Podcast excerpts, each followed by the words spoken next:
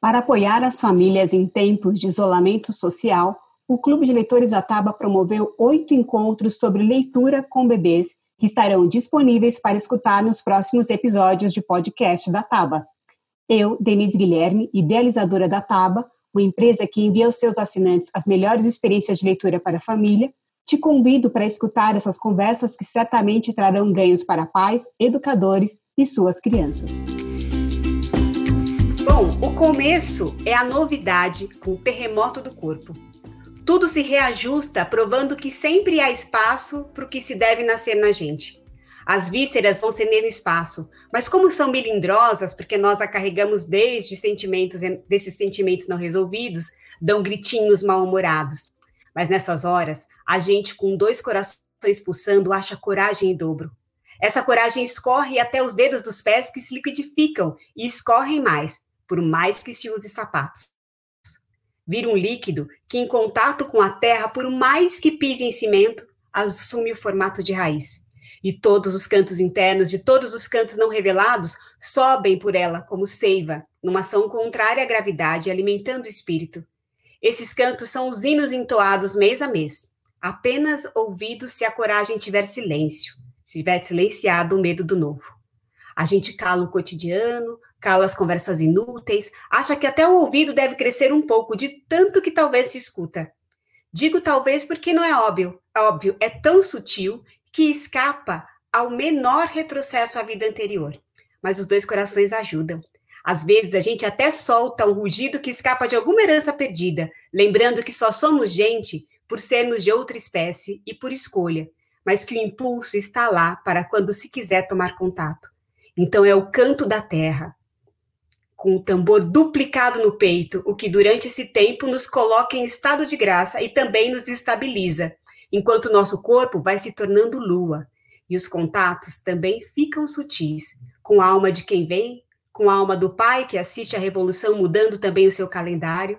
E assim como a terra muda as marés com a lua, o pai deixa-se tomar, caso queira também cair na correnteza da vida, por essas ondas gigantescas, vivendo uma trindade ainda secreta entre dois mundos. É com essa citação belíssima da Cláudia Pussi que começamos a conversa de hoje, que tem como tema as relações familiares e o desenvolvimento na primeira infância. E o nosso convidado de hoje é o Daniel Becker. O Daniel é pediatra, é palestrante e escritor, mestre em saúde pública pelo Fiocruz, foi o primeiro médico brasileiro a trabalhar com Médicos Sem Fronteiras e um dos criadores da estratégia Saúde da Família, o maior programa do Ministério da Saúde e fundou o Centro de Promoção da Saúde, referência em saúde de comunidades populares. É docente da UFRJ, colaborador da Unicef e da Organização Mundial da Saúde, de fundações e empresas.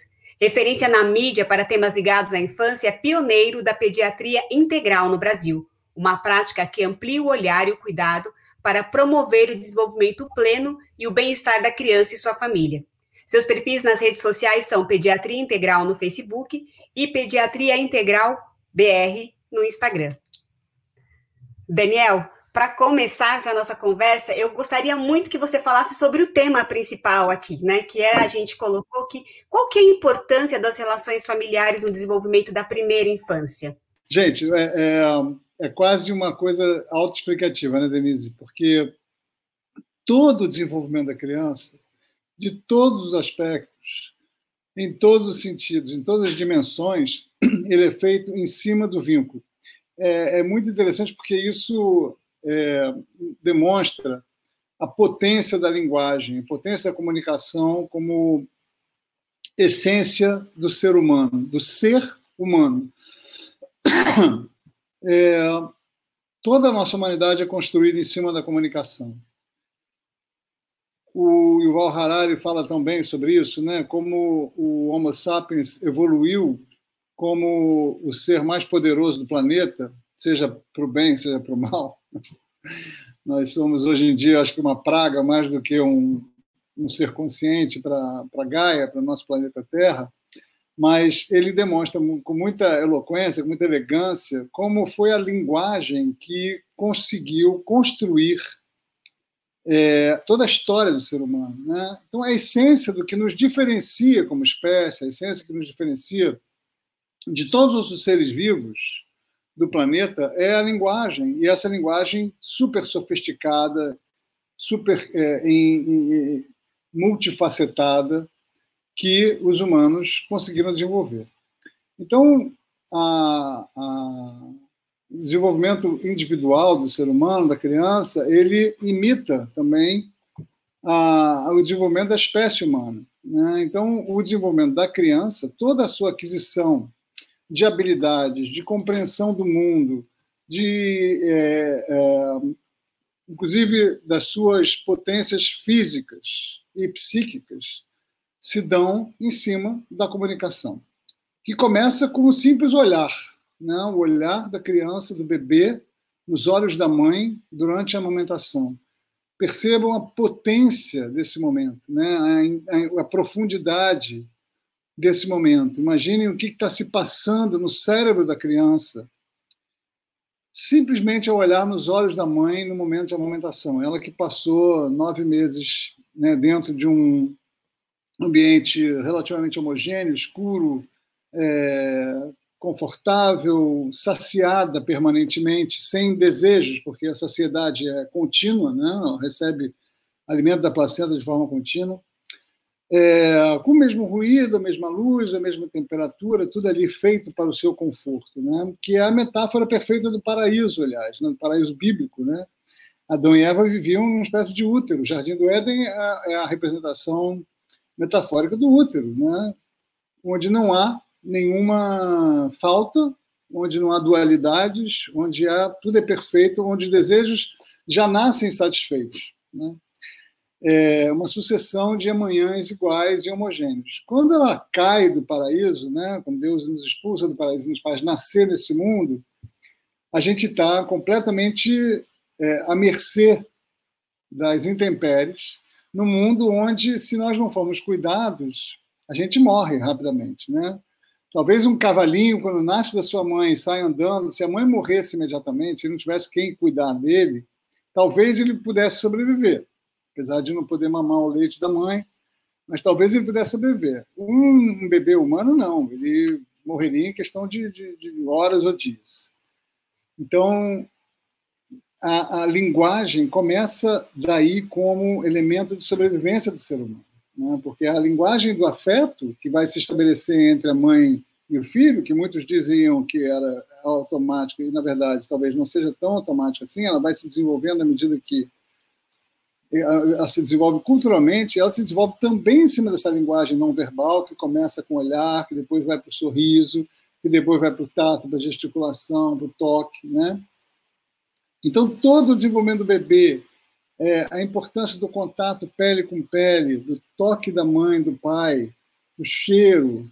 Né? Todos esses são signos de linguagem que a criança vai assimilando e vai construindo em cima desses elementos comunicativos, de uma certa forma, o seu desenvolvimento, as suas sinapses que vão se multiplicando a nível de milhões e milhões por segundo. Né?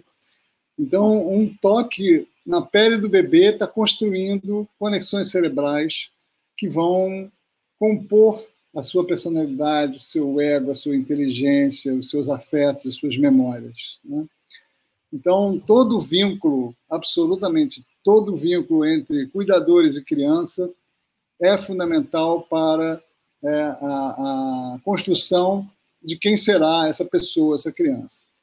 Isso dá essencialmente em cima da linguagem. Por isso, essa mágica que as palavras nos oferecem. Né? A gente ouvir uma citação, como você fez, inicial, nos, nos arrepia, a linguagem nos emociona, a linguagem nos, nos é, aprisiona, a linguagem nos torna é, escravos de outras pessoas, a linguagem, a linguagem nos empodera, a linguagem nos mata, né, nos subjuga, é, a linguagem nos faz poderosos se a gente souber manipular. Então, a linguagem talvez seja a máquina mais poderosa do homem. Né? As palavras talvez sejam uma máquina mais poderosa que o ser humano já desenvolveu mesmo. É, e a, a partir da, desses primeiros meses do bebê, é, vão se construindo outros signos, né, que são cada vez mais elaborados, e a partir de seis meses ele começa a sentar, ele começa a ver a mãe e o pai e o mundo né, de uma forma mais é, atualizada, na vertical, ele começa a escanear o mundo melhor. Com sete, oito meses ele vai adquirindo mobilidade, ele começa então a, a ser capaz de explorar, ele começa a ver outras emoções, ele começa a ter medos e angústias, né? e também nessa época está se conformando, de acordo com a teoria psicanalística, o ego começa a se a, a, se construir, digamos, de forma mais consolidada, ele começa a construir uma noção de indivíduo, que ele é um indivíduo e o outro é outro indivíduo.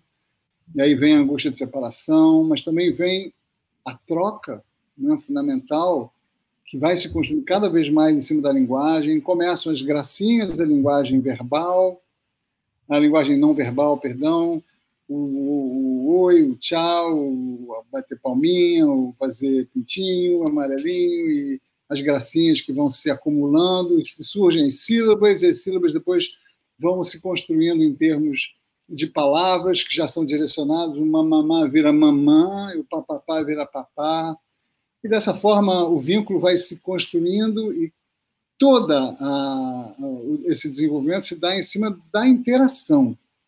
Então, por exemplo, quando, quando você fala, quando o bebê fala é para você, você não reage muito. Ele falou Google é, para mim, tudo bem. Mas se ele fala mamá, você dá um sorriso, né? você se encanta. E nessa troca afetiva é que o bebê aprende que mamar quer dizer alguma coisa na língua dele. Né? E é dessa forma que vai se construindo a linguagem. E tem, tem muitos estudos que, que, mostram, por exemplo, que um bebê não aprende praticamente nada de uma tela, né? mesmo uma tela interativa. Ele precisa do, da presença do 3D, porque ele precisa dessa multiplicidade de estímulos, da, do cheiro, do toque, da, da voz, da sensação da presença da pessoa em frente a ele ali, vai ser muito mais estimulado. Eu queria que você é, continuasse aí na tua fala, trazendo um pouco mais de que maneira que as palavras lidas e as palavras contadas pelos adultos vão favorecendo essa construção de vínculo? É, é pela comunicação, é, vai se estruturando na criança uma noção de narrativa, uma noção de continuidade, uma noção de cognição que é particular ao humano, que nenhuma outra espécie, pelo menos que a gente saiba, tem. Né? A palavra, quando ela surge na criança, né, esse signo, o signo verbal, é uma revolução. Né? Ela não vai surgir de uma forma imediata, de uma forma repentina, mas ela vai surgindo como uma estrutura de linguagem cada vez mais afeita à sua compreensão.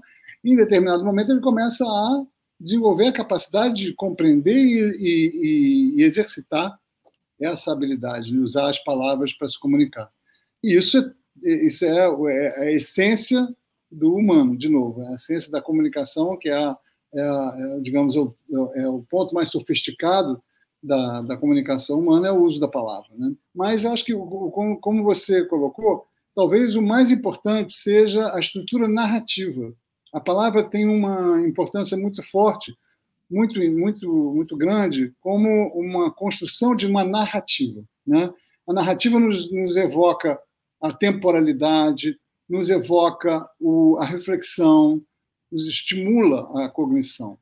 Então, acho que a, a, uma das primeiras, um dos primeiros contatos com a criança com o uso mais sofisticado da palavra é a história, né?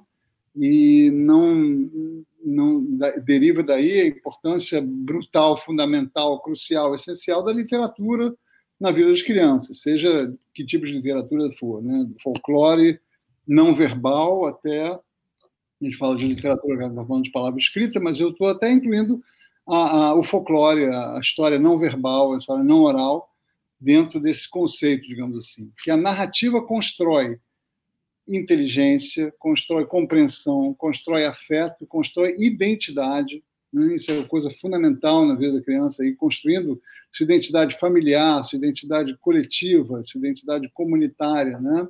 sua identidade humana também. Enfim, é, eu acho que a importância das histórias nos mais velhos, né, as histórias constroem, além de construir tudo isso, constroem memórias afetivas muito profundas. Né? Uma das coisas que eu sei que eu talvez é, tenha tenha sido um dos melhores aspectos meu, da minha história como pai, é, foi ler para meus filhos todos os dias à noite, consistentemente, durante muitos anos. Né? Eles tinham uma camazinha L assim, eu sentava no, no ângulo do L, às vezes cada um botava a cabecinha numa perna minha e eu ficava lendo para eles. Eu sempre adormecia, né? eles depois ficavam, pai, pai, continua, história. E depois eu fingia que estava dormindo, inventava um sonho, me dava que eu estava falando durante o sono, a gente se divertia para caramba. Enfim, é um, são memórias que, pelo menos para mim, acho que para eles também, são muito profundas e muito, muito bonitas e que constroem um pouco a nossa história. Sim, e eu, você trouxe agora, lindo isso, de pensar nessa, nessa construção do vínculo que as palavras, do, da importância da narrativa. Eu, eu ouso dizer até mais do que as palavras. Eu que trabalhei muito tempo como educadora, ainda trabalho hoje com isso, né, dentro da tábua, com a questão da leitura, eu sempre digo que é muito mais importante que a gente ofereça para as crianças palavras e histórias do que letras, que as letras sozinhas elas não dizem nada. Existe às vezes uma preocupação em, em antecipar uma fase ou que as crianças aprendam, as crianças que têm contato com histórias, com adultos que falam com elas, que veem palavras, elas vão aprender a ler com, com a escola, com a ajuda da escola, com um bom professor e muitas vezes até sozinhas, né? E essas memórias afetivas que vão ficando dessas histórias, das palavras contadas, das palavras ditas, também criam um mundo interior rico. Essas palavras dão um repertório também para construir mundos, né? E, conseguir encontrar dentro de si também prazer e diversão, sem necessariamente estar a todo momento é, é, necessitando de, uma, de, um adulto. As crianças vão criando um mundo também interno rico, né? Com essa possibilidade de contato com as histórias. As narrativas, é, as histórias, elas nos ajudam a, a construir a nossa própria história, né? A gente vai se espelhando nas histórias e vai construindo nossa própria história, nossa própria narrativa pessoal. E é através dessa narrativa pessoal que se constrói a identidade. E elas permitem também, como ela, a história contada, ela é um portal para a imaginação, né? quando a criança ouve uma história, não, não necessariamente lendo uma história, né? ela ouve contado uma história, não necessariamente lendo, eu digo com figuras e palavras. Uhum. Ela vai construir a sua própria, as suas próprias imagens, né? ela vai construir a sua própria narrativa visual, né? a sua imaginação vai estar a todo vapor. E isso vai, claro, é, torná-la mais criativa. Né? E é muito mais interessante uma criança que ouve narrativas, ouve histórias, está envolvida no mundo da, das lendas, dos folclores, e da, enfim, dos contos e das histórias em geral. É, e que desde pequenininha está habituada a isso, começando com aquelas historinhas mais simples, de três etapas: o cachorrinho foi à escola, brincou de bola com o jacaré e voltou para casa e foi dormir. Até uma narrativa mais elaborada, como um Harry Potter, como, enfim, como Monteiro Lobato, né? toda essa literatura infantil riquíssima que a gente tem, riquíssima, maravilhosa. É, é muito mais importante que ela esteja, para mim, pelo menos, eu acho que a ciência, de uma certa forma, é, não sou educador, mas acho que há um, há um consenso em relação a isso, que ela entre, que ela esteja profundamente envolvida com, a, com as histórias, do que ela aprender a ler, do que ela aprender o sentido das letrinhas e como elas se juntam em sílabas e em palavras muito cedo. Isso não é necessário. E é claro, como você falou, uma criança que está envolvida com a narração, com a, com a história, que tem prazer e paixão por isso, ela vai ler muito facilmente, ela vai aprender é, o alfabeto muito rapidamente, vai, não, vai, não vai ter problema em relação a isso. E, e, a gente sabe que quando nasce uma criança, nasce uma família, né? Essas famílias têm diferentes configurações, mas em, em muitos casos, essa criança acaba virando o centro do mundo, e não no sentido positivo, né? Mas a gente está falando da importância da gente, da gente preservar essa primeira infância, da gente é, é, cultivar um, um, relacionamento, um vínculo, de construir memórias afetivas. E aí, como é que, que as famílias, e até, até os educadores também, né? Como não cair na armadilha da sua proteção ou da tirania da infância, que é algo tão, tão comum para a gente observar hoje nas configurações familiares? É, isso é uma coisa curiosa, né? Como você no mesmo país, é, talvez seja um retrato mais impressionante da nossa desigualdade. Você tem 30 milhões de crianças na pobreza, milhões de crianças abandonadas, literalmente negligenciadas pelo Estado, pela sociedade, muitas vezes pela família, abandonadas, ou porque a família não consegue cuidar, ou porque ela também sofre de violência, isso também é uma coisa muito comum. Mas é, a superproteção, que é o espelho dessa questão, ela tem, digamos assim, algo em comum com essa negligência. Porque não deixa de ser uma forma de negligência. Né? O amor não pode ser tóxico, o afeto não pode ser tóxico. Na verdade, a superproteção, ela muitas vezes está ligada está ligada à falta de convivência.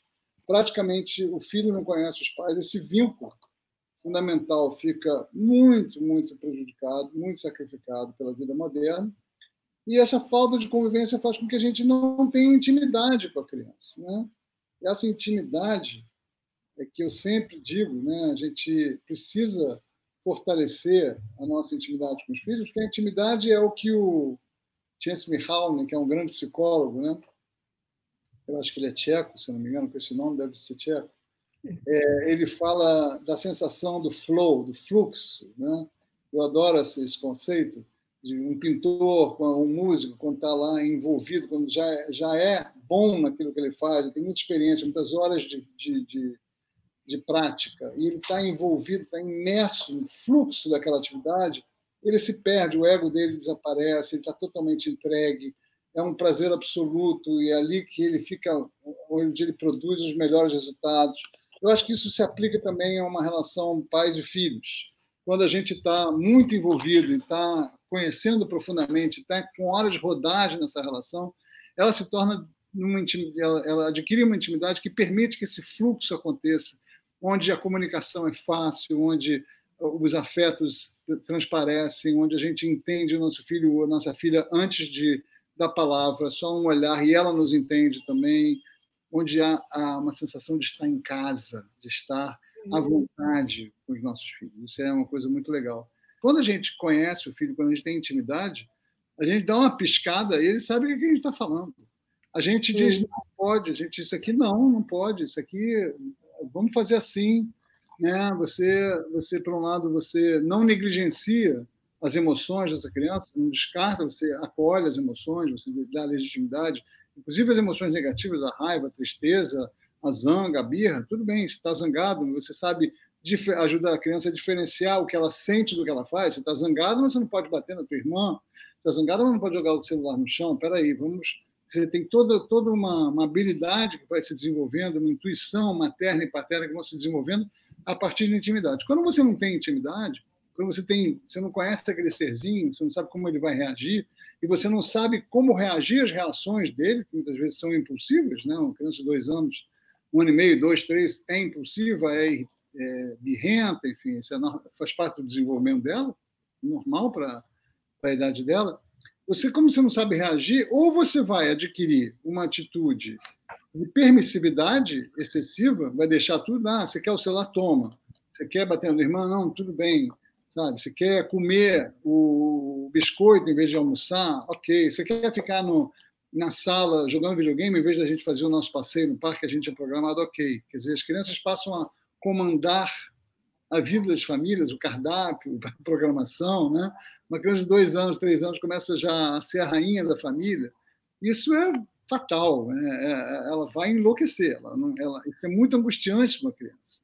Um pai e uma mãe que têm intimidade, eles conseguem dizer não, conseguem colocar o que a gente chama de limite, mas talvez limite não seja mais uma... conseguem regular e orientar essa criança de forma adequada, estimulando a sua autonomia, estimulando que ela, é, que através da, da, do enfrentamento das frustrações, ela se prepare para a vida, no enfrentamento do erro e do fracasso, ela se prepare para os futuros fracassos. É melhor fracassar na infância é, em não conseguir vestir uma roupa, ou em não conseguir é, chutar a bola, ou em não conseguir é, passar na, fazer aquele dever de casa, do que chegar é, na, na, vida adulta e enfrentar grandes fracassos sem conseguir lidar com eles. É bom estar preparado para isso, né? E a preparação muitas vezes deve ser feita na infância. Então, a, a, permissividade excessiva certamente é um fenômeno muito tóxico, mas que tem a ver com essa falta de intimidade, com essa falta de convivência. E o espelho negativo dela, quer dizer, o espelho o outro lado da moeda da permissividade é justamente, que também tem a ver com essa falta de intimidade, é justamente a, a, a, o abuso físico, né? o castigo físico, a gritaria, a violência, o autoritarismo. Né? A autoridade é sempre, uma, é sempre serena, ela não precisa apelar para nem para o grito, nem para a palmada, para nada disso. Uma, uma mãe que, que tem uma relação de convivência, de conhecimento com seu filho, de intimidade, ela não precisa, para ser autoridade em relação à vida dele, claro que ela precisa ser em, muitas, em muitas situações, não precisa, não precisa apelar para a violência. A autoridade pode ser sempre serena. É um ponto interessante para trazer para você, para o que você trouxe, e acho que até para quem é educador também, pensando na minha experiência como professora, quanto mais é, é, é eu ia conhecendo as crianças e construindo vínculos com elas e estabelecendo né, os combinados, a organização da nossa rotina, etc., mais é, era fácil essa, essa relação, né? mais a gente conseguia é, que as coisas fluíssem de uma maneira em que eu conseguisse fazer o trabalho, em que nós conseguíssemos trabalhar juntos. É, além dessa intimidade que é fundamental com os cuidadores, pai, mãe, ou mãe, mãe, ou pai, pai, hoje em dia com várias configurações, mães e avó, é, enfim, é, todas essas configurações familiares são efetivas na construção de uma criança saudável e feliz. Quando a criança vai é, crescendo e vai se afastando desse núcleo muito fechadinho, mãe criança, depois pai, mãe criança, ela vai buscar o mundo. E o que, é que ela mais busca no mundo? Né? Eu vou fazer um desafio para vocês. Eu quero que vocês fechem os olhos durante 10 segundos. Denise, feche os seus olhos. Fechem os olhos durante 10 segundos e imaginem uma criança feliz e saudável. Ou crianças felizes e saudáveis. Imaginem essa cena. O que vocês estão vendo? Onde elas estão? O que elas estão fazendo? Cinco. Prontinho, podem abrir os olhos. E eu vou adivinhar o que vocês pensaram. Vocês viram crianças brincando numa área verde. Confere, Denise. Confere. Então, essa é a essência da infância, e isso não é à toa. A gente, a gente tem uma relação muito profunda com a natureza. Nós fazemos parte da matriz da natureza, ela faz parte da nossa matriz, né, do nosso DNA, e o, isso é uma coisa chamada biofilia. A gente identifica a natureza com bem-estar, com a felicidade. Então, quando a gente imagina a gente no lugar ideal de descanso, vai imaginar na praia, na, na, na floresta, numa casa na serra, etc. E que atividade que a gente vai fazer nesse lugar? A gente vai brincar, né? Que a essência do humano é brincar, é se divertir através da brincadeira, e especialmente a brincadeira livre, que é a brincadeira criativa, que é a brincadeira que a criança desenvolve a partir da sua própria imaginação, dos materiais e dos objetos que lhe são oferecidos. Especialmente nesse momento da pandemia, a gente pode ainda, mesmo estando em quarentena, oferecer esses dois elementos para a criança.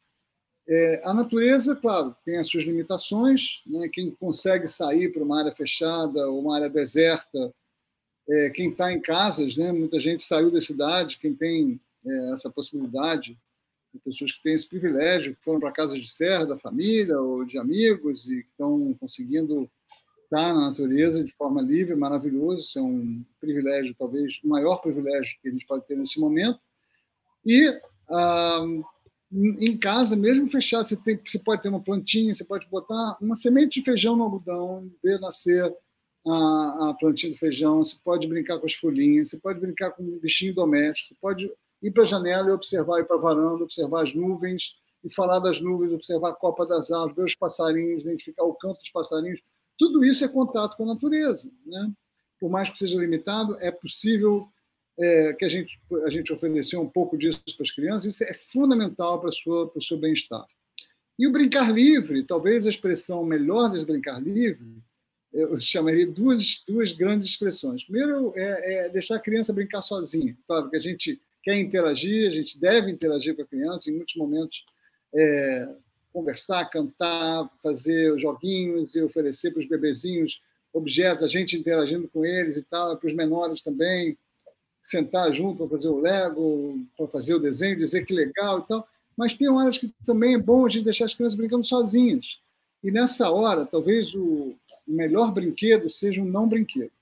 O brinquedo, é, claro, aí a questão das telas é um fenômeno muito tóxico. A gente sabe que é importante que a criança tenha um pouquinho de contato com as telas nesse momento, porque senão os pais enlouquecem, porque essa, essa intimidade está vendo com muita sobrecarga, com muito trabalho, e os pais precisam de pausas, precisam de vida individual, precisam de tempo para organizar a casa, o home office, não sei o quê. Então, a tela deve servir para isso, e para isso a gente precisa escolher bem o conteúdo, usar a tela também para conexão com os amigos, com o vovô, etc., para ver bons filmes, para conhecer sites de museus e de, de, de, de coisas históricas que a criança possa conhecer, criar, imaginar, aprender, mas também brincar, ver filmes, ver vídeos e um pouquinho de porcaria, um pouco de coisa boa, de ter muito filme bacana para criança, né?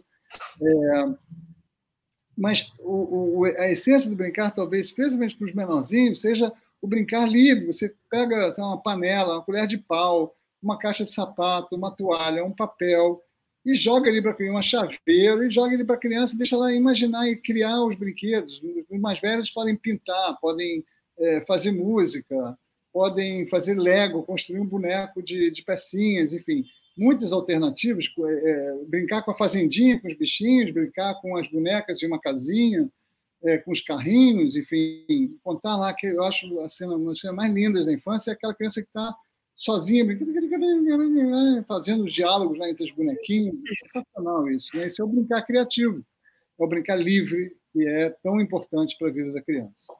Um PhD em educação, chamado, esqueci o nome dele agora, é, ele relaciona, eu, eu vou descobrir, tem que lembrar dele ele relaciona, é um cara inglês, sensacional. Ele faz uma relação entre o declínio do brincar livre e o aumento das condições de saúde mental, dos problemas de saúde mental, dos transtornos, dos distúrbios de saúde mental na infância, né? que é algo explosivo nos últimos 50 anos, é absolutamente apavorante. Nós vivemos um mundo hoje onde crianças de 9 anos se suicidam e hum, esse esse rapaz, esse rapaz, esse senhor, esse PhD em educação, ele falava em uma uma expressão que eu acho muito muito muito explicativa do que a gente vive, chama paradigma escolar do desenvolvimento, que é essa noção que se instaurou na nossa cultura de que a criança só se desenvolve se ela está sendo treinada por alguém, por um adulto, né? Então isso vai isso vai gerar aquela cultura das aulinhas. Né? A criança sai da escola de 7 às 7, em turno integral, 7 às 5, vai para casa, tem uma hora de dever de casa rapidinho, porque depois ele tem aula de natação, de matemática, comum, de violino, de corte e costura, de xadrez, de inglês, francês e mandarim, não sei o quê, enfim, todas as habilidades que ele tem que desenvolver para ser um executivo bem sucedido, né? quando a gente sabe que, na verdade, é. o brincar livre é que vai trazer imaginação, criatividade, capacidade de colaboração, inventividade, é, enfim, todas as habilidades que elas sim o mercado lá na frente vai pedir, porque é o que vai nos diferenciar dos robôs, não é o inglês, o, o mandarim, nem, a, nem o corte e costura, nem a culinária. Né? É, é, claro que é importante, como você falou, que haja atividades supervisionadas, que haja é, esporte, que haja línguas e tudo mais, que haja escola, mas é importante a gente reservar tempo para as crianças brincarem livremente. A natureza chama para isso, chama para brincar livre, chama para exercício desse, dessa essência, não precisa, nem, não precisa nem entrar em detalhe, a essência do ser criança. Então, quero muito agradecer a sua fala, agradecer essa conversa incrível, sua disponibilidade mesmo, assim, muito, muito obrigada. Já somos parceiros, então, Denise, já então, segurando a nossa parceria aqui. Tamo junto. Sim. Obrigada, viu? Obrigado pela conversa. E para quem está.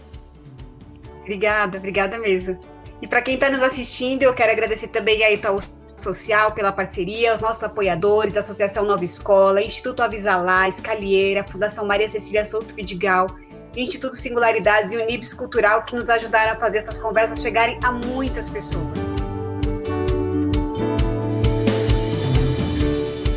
Obrigada por escutar mais um episódio do Pode Ler. Se você curtiu, pode conferir outros conteúdos no nosso blog blog.ataba.com.br